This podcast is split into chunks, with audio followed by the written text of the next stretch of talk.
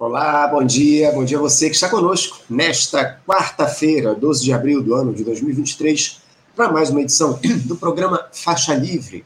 Agradeço demais a quem acompanha a transmissão ao vivo pelo nosso canal no YouTube, o Faixa Livre.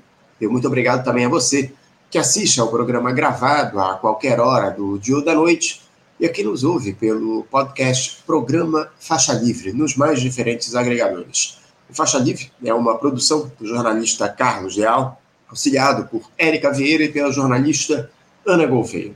Já peço desculpas aqui a vocês, vocês percebem que minha voz não está das melhores hoje, mas enfim, vamos levar aqui o programa até o fim da melhor maneira possível. E hoje é dia de falar de política aqui no nosso Faixa Livre, como sempre. O presidente Lula embarcou ontem para a China em uma viagem repleta de expectativas, em um momento em que se discute a taxação de produtos vendidos pela internet, boa parte deles originários do país asiático, desses sites de comércio eletrônico, enfim. Mas vamos analisar, acima de tudo, os rumos desse governo após esses pouco mais de 100 dias de trabalho, as decisões do presidente da República e os desdobramentos das disputas que se abrem nessa gestão de ampla aliança.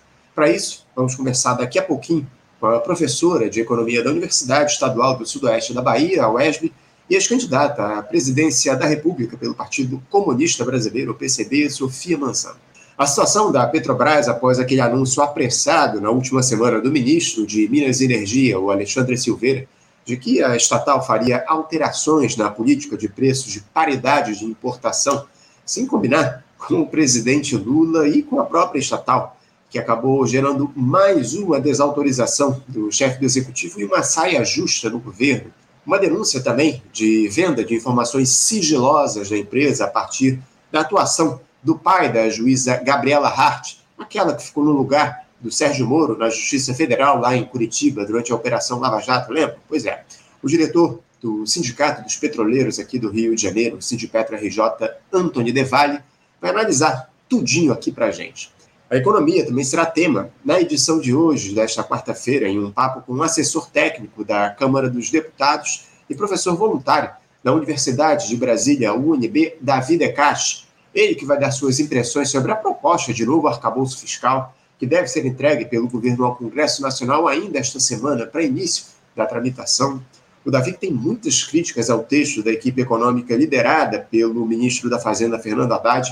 Vamos analisar também a inflação registrada nesse mês de março, que ficou um pouco abaixo do esperado e provocou euforia no tal do mercado. Davi vai explicar os efeitos desses números aqui para a gente já já.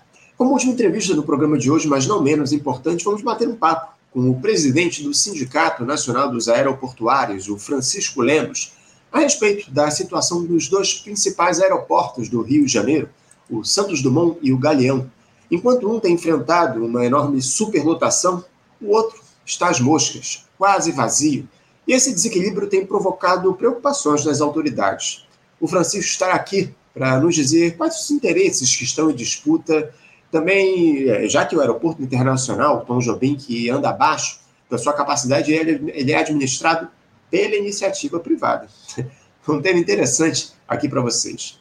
Como podem perceber, foram entrevistas muito relevantes nesta quarta-feira e eu começo saudando, do outro lado da tela, a economista, a professora de Economia da Universidade Estadual do Sudoeste da Bahia, UESB, e ex-candidato à presidência da República pelo Partido Comunista Brasileiro, PCB, Sofia Manzano. Professora Sofia Manzano, bom dia. Bom dia, Anderson. Bom dia para todo mundo. É um prazer estar aqui com vocês. Prazer nosso contar mais uma vez com sua presença aqui conosco no Faixa Livre, Sofia. Muito obrigado por ter aceitado mais uma vez o nosso convite.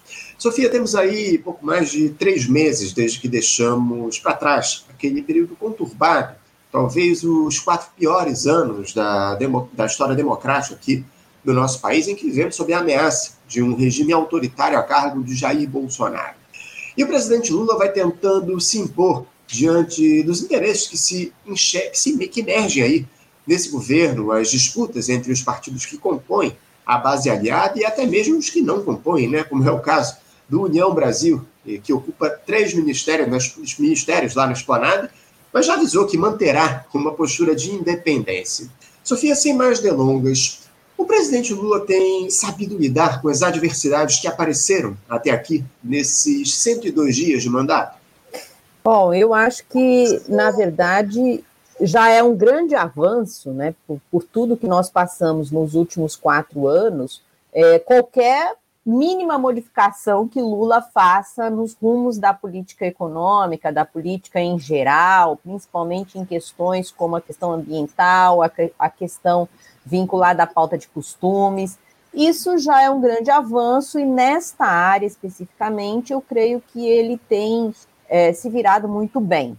Né? No entanto, é, no, no meu entender, não faz parte exatamente do governo Lula enfrentar a fundo as questões e as frações né, da burguesia que estão há mais de 30 anos no comando da política e, portanto, estão por trás de toda esta sopa de letrinhas que compõe os mais diversos partidos políticos. E faz parte destas frações é, burguesas que, mesmo estando em determinados pa partidos que, que estão é, digamos, na base comprometida com o governo Lula, também estejam em outros partidos, representadas por outros partidos que ficam o tempo todo num movimento de chantagem é, política para qualquer governo que não conte com outras forças políticas para ter um governo é,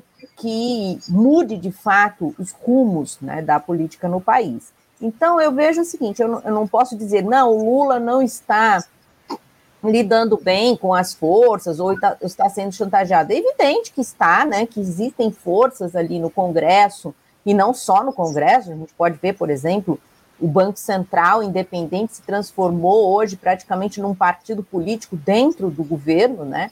É, a, a, a própria mídia hegemônica, né, ela continua a ser um peso muito importante né, na, na, na condução da política no país, mas o que a gente tem visto é que o governo Lula, de fato, ele não se propõe a modificar essa estrutura que já vem comandando os rumos do país há mais de 30 anos, como eu acabei de dizer. E isso, infelizmente, é, traz pouca margem para a gente ter um, um, para te verificar né, mudanças substantivas na condução do país nos próximos anos. Uhum, é. Agora, se, o Lula se ele não se propõe a fazer essas alterações, o, o Sofia, eu acho que isso vai muito por conta dessa grande aliança que se construiu para ganhar as eleições. Já estava claro que mudanças profundas elas não, não seriam realizadas a partir desse governo aí que foi construído para derrotar o Jair Bolsonaro. Você acha que, mesmo a partir de, de todos esses interesses estão colocados nessa aliança, Lula teria espaço para modificar um pouco o quadro que estava colocado na política aqui no nosso país, Sofia? Olha só, é, independente de ser, eu acho que o Lula é uma figura importante né, na, no cenário político brasileiro já há décadas, né, e ele sim poderia é, capitanear um movimento de enfrentamento real dessas forças políticas é, que tem atrasado, que tem jogado não só a economia, mas, enfim, os demais aspectos da vida social do país é, num retrocesso secular, eu creio que o Lula tem a capacidade de fazer isso, mas ele está convencido de que não.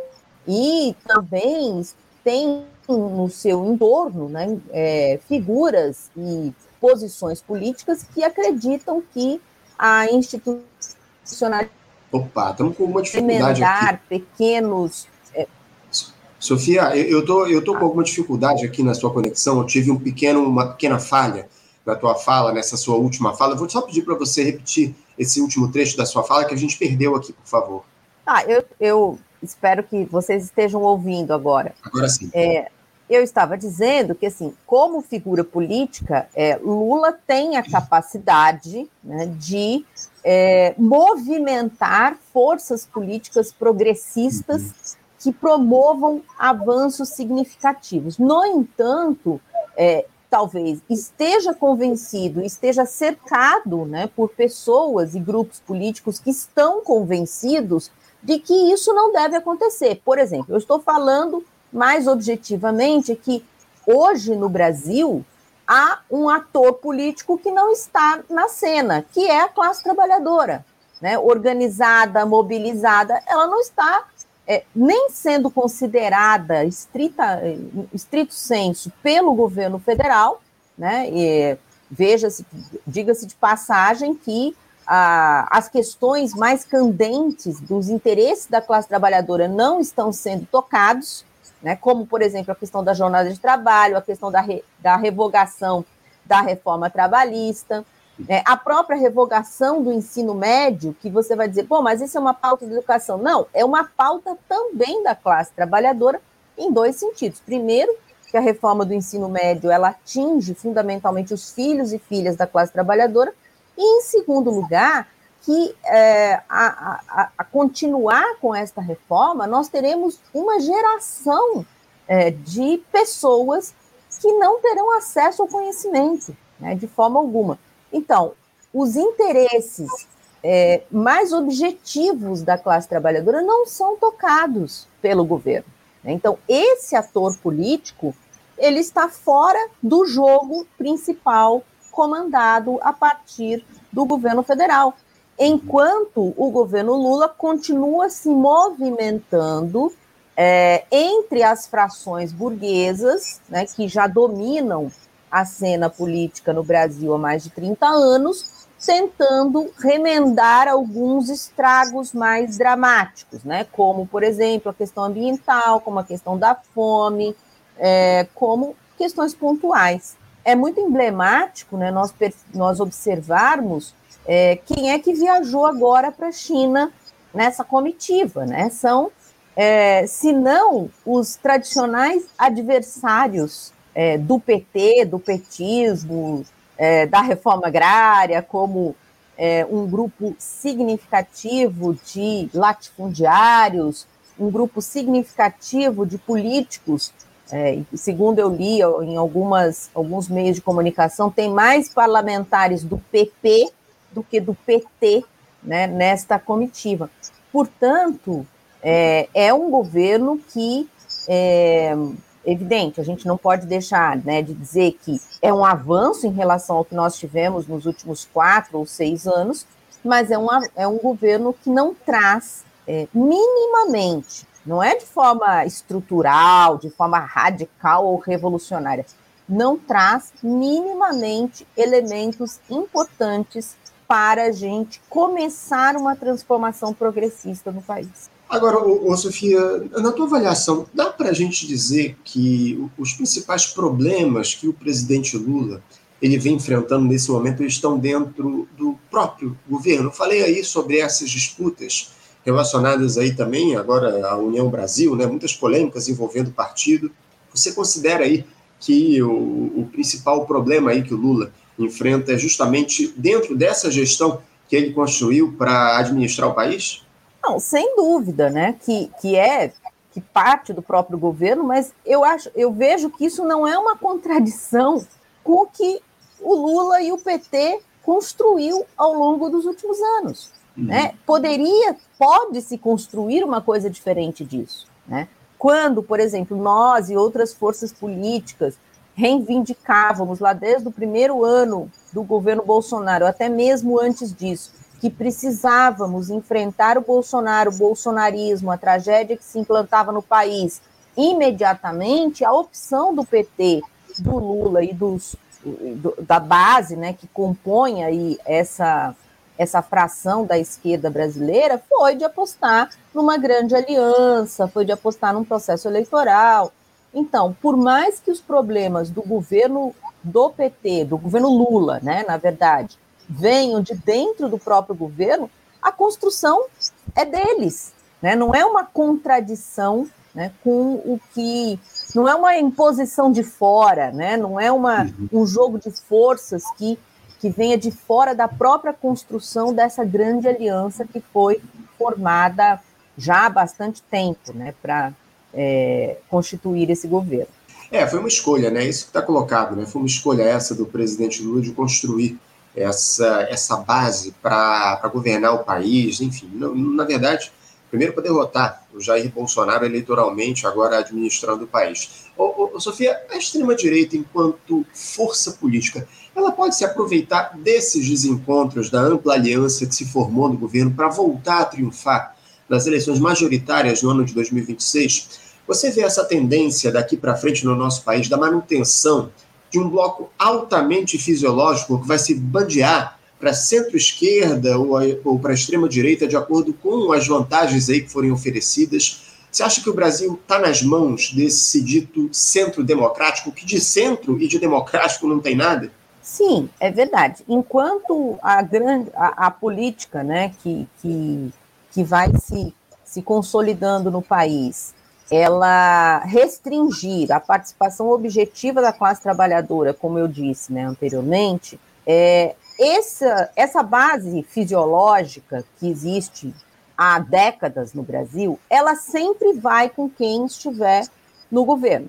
Né? Então, isso é tradicional, né? Inclusive no próprio período do governo Sarney, né, da redemocratização, e no período é, da Assembleia Nacional Constituinte, foi assim, né, que se movimentou o chamado centrão.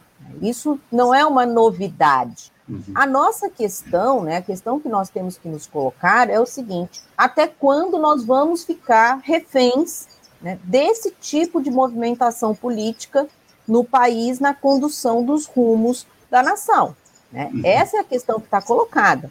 E aí, um chamamento, inclusive, para demais partidos, como o PSOL, né, como inclusive alguns setores do PT e do movimento sindical, do movimento social, fundamentalmente, é até quando ou é, é, é, na verdade, né, até quando vão optar em se vincular a essa movimentação né, que tem sido a constante no nosso país nesses últimas, nas últimas quatro décadas. Uhum. É, se a extrema-direita tiver viabilidade eleitoral nas próximas eleições, e é, é evidente que a extrema-direita não mexe com os grandes interesses né, das frações burguesas no poder, no bloco do poder, o, o Centrão apoia com é, sem nenhum problema, né? Vai se deslocar novamente para este bloco, como fez no período anterior. Uhum. Então a gente tem que se preocupar, sim, evidentemente, com o avanço e com a continuidade da inserção da extrema-direita em nosso país, com um diferencial, né? a extrema-direita tem procurado a mobilização de massas. E isso sim é uma preocupação que nós devemos levar em consideração e retrabalhar né, a configuração política do progressismo, né, do campo das forças progressistas nos últimos anos. Uhum, tá certo. Agora, ô, ô, Sofia, eu queria te questionar a respeito do seguinte: eu acho que é o, o tema do momento aqui no nosso país, de respeito justamente a esse pacote fiscal do Ministério da Fazenda. É, se, ele oferece algum tipo de esperança, Sofia, para o país de retomada dos investimentos públicos de maneira mais firme? Porque o, arca, o arcabouço foi construído aí pela equipe do Fernando Haddad, ele deve ser entregue ainda essa semana lá no Congresso Nacional pela ministra do Planejamento, Simone Tebet, já que tanto Lula como Haddad estão em viagem lá à China. Como é que vocês do PCB avaliam essas regras fiscais propostas pelo governo Lula e os efeitos que elas podem provocar aí para a economia do nosso país, Sofia? Bom, esse no, chamado novo arcabouço fiscal é um exemplo é, é, evidente do que nós estamos falando, do quanto este governo é refém né, dos blocos no poder, né, dos blocos das, das frações burguesas no poder, e que não tem é, nem vontade política e nem é, interesse em modificar. Porque, na verdade, o novo arcabouço fiscal não acaba com um teto né, de gastos ou o que vinha sendo é, feito anteriormente. Não é uma retomada do que nós tínhamos antes e continua sendo um, um teto um pouco mais elástico, mas com uma elasticidade muito pequena em termos de avanço dos gastos e dos investimentos públicos, né? É, permitir um gasto, uma elevação de 2,5% é, no melhor cenário possível é, é, jogar simplesmente com palavras ao vento, porque, na verdade, todos os cenários que são traçados em termos de é, evolução da economia brasileira são cenários de recessão, né? Se não recessão, pelo menos estagnação. o que significa que a margem de manobra do governo na gestão da política fiscal continua engessada, mesmo com a aprovação desse, do, desse novo arcabouço fiscal. Portanto, é não enfrentar o problema fundamental né, na gestão econômica por parte do governo Lula, que representa o que a gente vinha dizendo aqui anteriormente.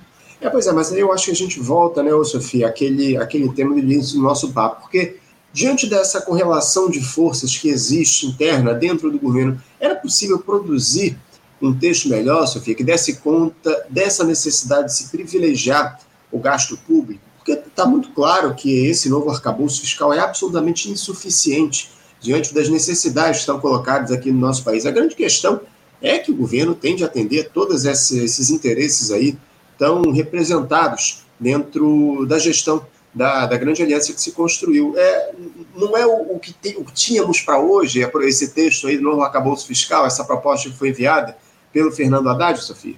Então, Anderson, na verdade, a gente outra correlação de força se você parte da, da premissa, né, ou parte do princípio de que você tem que é, lutar dentro da correlação de força dada.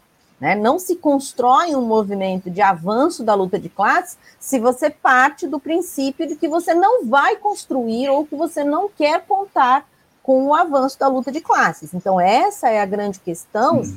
Que a gente tem que colocar para as forças que se, que se colocam no campo progressista no país, né? Porque é, esse é o que tem para hoje, né? Na verdade, é o retrocesso para a né, do avanço da luta de classes nos anos 70, nos anos 80 no nosso país. É, não estava dado lá nos anos 80 que nós teríamos um avanço significativo da luta de massas, não só nas greves, que acabaram contribuindo para derrotar a ditadura, mas também do movimento de diretas, na própria construção do PT, da CUT, de um movimento sindical e de um movimento popular que acabou pressionando as forças políticas para que a gente tivesse uma Constituição Federal que, naquele momento, representava os interesses da classe trabalhadora, das mulheres, dos povos indígenas, enfim. É, não, não estava dado, né? não era o que, a, que se tinha naquele momento na chamada correlação de forças. Uhum. Né? Então, a gente tem que parar de pensar com é, essa perspectiva de que, olha, a correlação de forças não é favorável, portanto, né, o que pudermos dentro dessa situação. Ora, vamos construir e vamos revidar frente ao que é, as forças estabelecidas e que estão na luta política hoje no Brasil é, têm permitido a classe trabalhadora. Essa é a grande questão. Uhum. É, pois é, não, sem dúvida alguma. Aí, eu, Sofia, eu queria trazer para você uma, uma fala do jornalista Breno Altman, ele nos concedeu uma entrevista aqui na última semana, onde ele falou justamente a respeito dessa das características do presidente Lula. Ele, disse que o Lula ele trabalha com enfrentamento em último caso. Ele é um conciliador por natureza e trabalha justamente com isso, né? Com essa ideia de buscar o conflito em último caso. Eu acho que isso representa muito o que está colocado nesse, nesse governo, né, Sofia? O Lula aí tentando conciliar os interesses e não, não buscando um enfrentamento com as forças políticas estão colocadas, com todos esses interesses, essa grande aliança que existe no governo. Eu acho que vai por aí, não é, o, o, o Sofia? Não dava para a gente esperar muito de um governo como esse, que tem como principal liderança uma figura que é conciliadora como Lula, né? Sim, sem dúvida. O, o meu grande questionamento é se nós é, continuaremos é, apenas apostando. Nós, que eu estou dizendo assim, é a esquerda em geral, os movimentos populares, os movimentos revolucionários, os movimentos progressistas. Nós continuaremos apenas apostando na figura importante, evidentemente, é, nos últimos 50 anos na política brasileira, mas na figura do Lula. Né? Essa é a grande questão. É, nós, no segundo turno, Ainda bem que tínhamos o Lula né, para vencer o reacionarismo fascista que se implantava no país.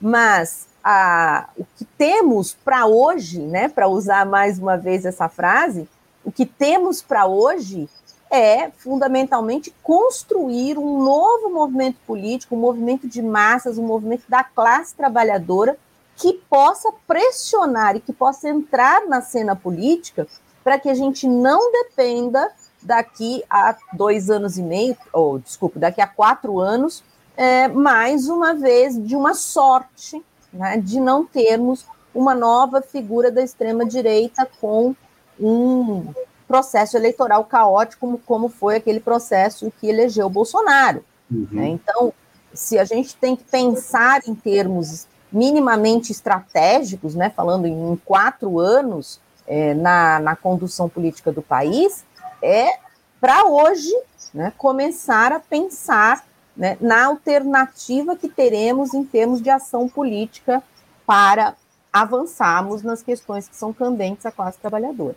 Agora, Sofia, diante disso que está colocado, diante dessa necessidade que a esquerda tem de fazer o enfrentamento a essas pautas do grande capital, eu queria lhe questionar a respeito do seguinte: uh, você vê o nosso campo bem representado na institucionalidade hoje? Os parlamentares de esquerda, eles respondem às demandas mais importantes da nossa sociedade à altura desse desafio que está posto, Sofia? Bom, nós temos excelentes parlamentares de esquerda, né? Nós temos vários parlamentares do PSOL que, que uh, representam e que têm, pelo menos, ali algum espaço para se colocar. Agora, no campo institucional estrito senso, e falando parlamentares não só no nível federal, mas nos níveis estaduais e municipais, o legislativo brasileiro, ele é majoritariamente construído, constituído por forças do chamado centrão, de uma maneira geral, por forças, uhum. por, por figuras políticas absolutamente vinculados a a esquemas né, de corrupção generalizada, enfim. É, o, o parlamento no Brasil se constitui há muito tempo por bancadas muito consolidadas, né, que dificultam muito apenas através da luta institucional os avanços que nós precisamos ter. E isso é bem evidente quando falamos, por exemplo, do Congresso Nacional, quando pautas importantes para todas e todos nós é, estão sendo discutidas, ou mesmo nem são discutidas, né, porque essa é uma das questões que dizem respeito à política, né, é o que não é discutido, é, os parlamentares da esquerda cumprem um papel propagandista muito importante. Mas nós precisamos avançar ainda mais né, nesta arena da luta política, que é a luta institucional parlamentar, em compor um bloco comprometido realmente com estas pautas. É, não, a, necessidade da composição desse bloco está tá muito clara, Sofia, mas eu, sinceramente, eu vejo pouca capacidade de se construir esse bloco. Você falou a respeito do PSOL, boa parte dos parlamentares do PSOL, o partido em si, ele apoia as decisões do governo Lula, há uma, a, o pessoal faz, faz parte aí de alguma forma da base que compõe esse governo acima de tudo. Eu, sinceramente, Sofia, eu não vejo uma ação política efetiva dentro do campo da institucionalidade, uma oposição de esquerda bem construída para enfrentar todas essas demandas, todos esses desafios que estão colocados numa, numa administração como essa que foi construída. É, por que, que eu queria te questionar a respeito do seguinte: por que, você acha que caiu tanto a qualidade da classe política aqui no nosso país, ô Sofia? Você consegue identificar algo que possa ter levado a esse quadro de anomia, de total mediocridade da nossa esquerda institucionalizada, apoiando ou dando anuência a determinadas gestões que são claramente voltadas a essa conciliação e não fazem, de fato, a luta de classes, ou você, ou você diria que a esquerda de, sei lá, de 30, 40 anos para cá, ela perdeu qualidade na luta política? Sim, ela perdeu, né? perdeu muita qualidade justamente por conta do afastamento da luta real. Né? Quando a esquerda se conformou à pura luta institucional, eleitoral, se afastou da luta real, e nisso nós podemos identificar, talvez lá é, no segundo governo é, Fernando Henrique, né, com as duras derrotas do movimento sindical, principalmente dos petroleiros naquele momento, é, fortemente é, combatido por aquele governo. Temos que lembrar aqui o assassinato né, dos trabalhadores da CSN né, em greve. Né, nós, nós temos que relembrar que a luta da classe trabalhadora, que era o esteio da esquerda nos anos 90, ela foi uma luta combatida, inclusive com as forças armadas, né, com o exército entrando nas fábricas e assassinando trabalhadores. Né? Então, o, aquele enfrentamento que, digamos, dentro da. Se, se hoje né, a esquerda observasse aquilo e falava assim, gente, mas isso não é próprio, digamos, de, uma, de um governo democrático né, agir desta forma contra trabalhadoras e trabalhadores. Vamos lembrar aqui como é que o governo do estado de São Paulo enfrentava professoras e professores né, nas manifestações durante o governo é, Covas Alckmin, com a sacrando mesmo, batendo né, em professoras e professores. Uhum. É, Sofia, estamos com alguma dificuldade de novo aqui na tua conexão, eu não ouço, eu perdi aqui a Sofia. Eu vou, eu vou pedir para a professora Sofia Manzano ela refazer a conexão para ver se a gente consegue retomar aqui a nossa, a nossa fala com ela. A gente perdeu aqui a, a conexão, ela está. Ela, bom, eu vou tentar retomar aqui, parece que ela está ela tá aqui ainda nos bastidores. Professora Sofia, a senhora me ouve bem? Sim. Isso, retomamos Agora aqui. A gente sim. teve uma perda aí. É, tivemos uma perda, mais uma vez, da conexão, estamos com alguma dificuldade aqui no dia de hoje. Mas você falava justamente, é, eu te perdi quando você falava a respeito desses enfrentamentos que a gente tinha lá em São Paulo, enfim. Fala, retoma mais ou menos desse momento da sua fala, por favor. Então, é, talvez naquele momento, né, com a brutal é, é, repressão por parte dos governos do PSDB, né, uhum. que hoje, infelizmente, estão aí compondo é, a base de apoio do governo Lula, é, o que nós tivemos foi um princípio do afastamento da esquerda institucional, é, da esquerda, né, dos partidos de esquerda, deste movimento de massas, desse movimento orgânico da classe trabalhadora.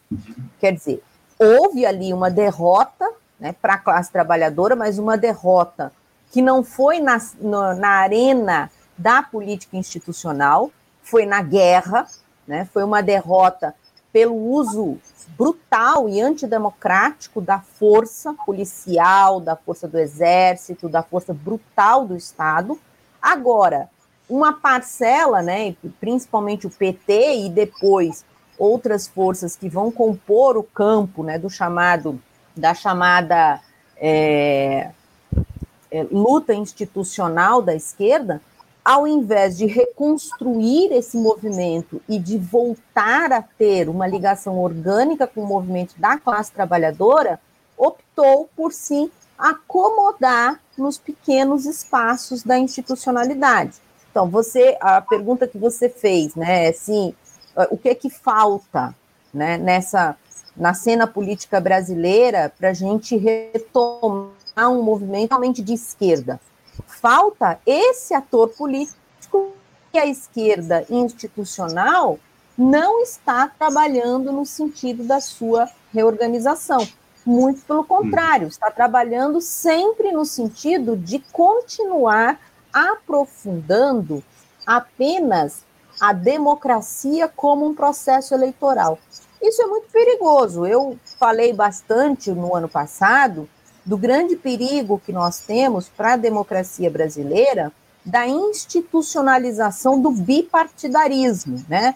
E quando eu falo bipartidarismo, eu não estou dizendo que só vão existir dois partidos, como é, acontece na, nos Estados Unidos ou na Inglaterra, não que lá só existam dois partidos, mas que só dois partidos é, disputem as eleições presidenciais e congressuais.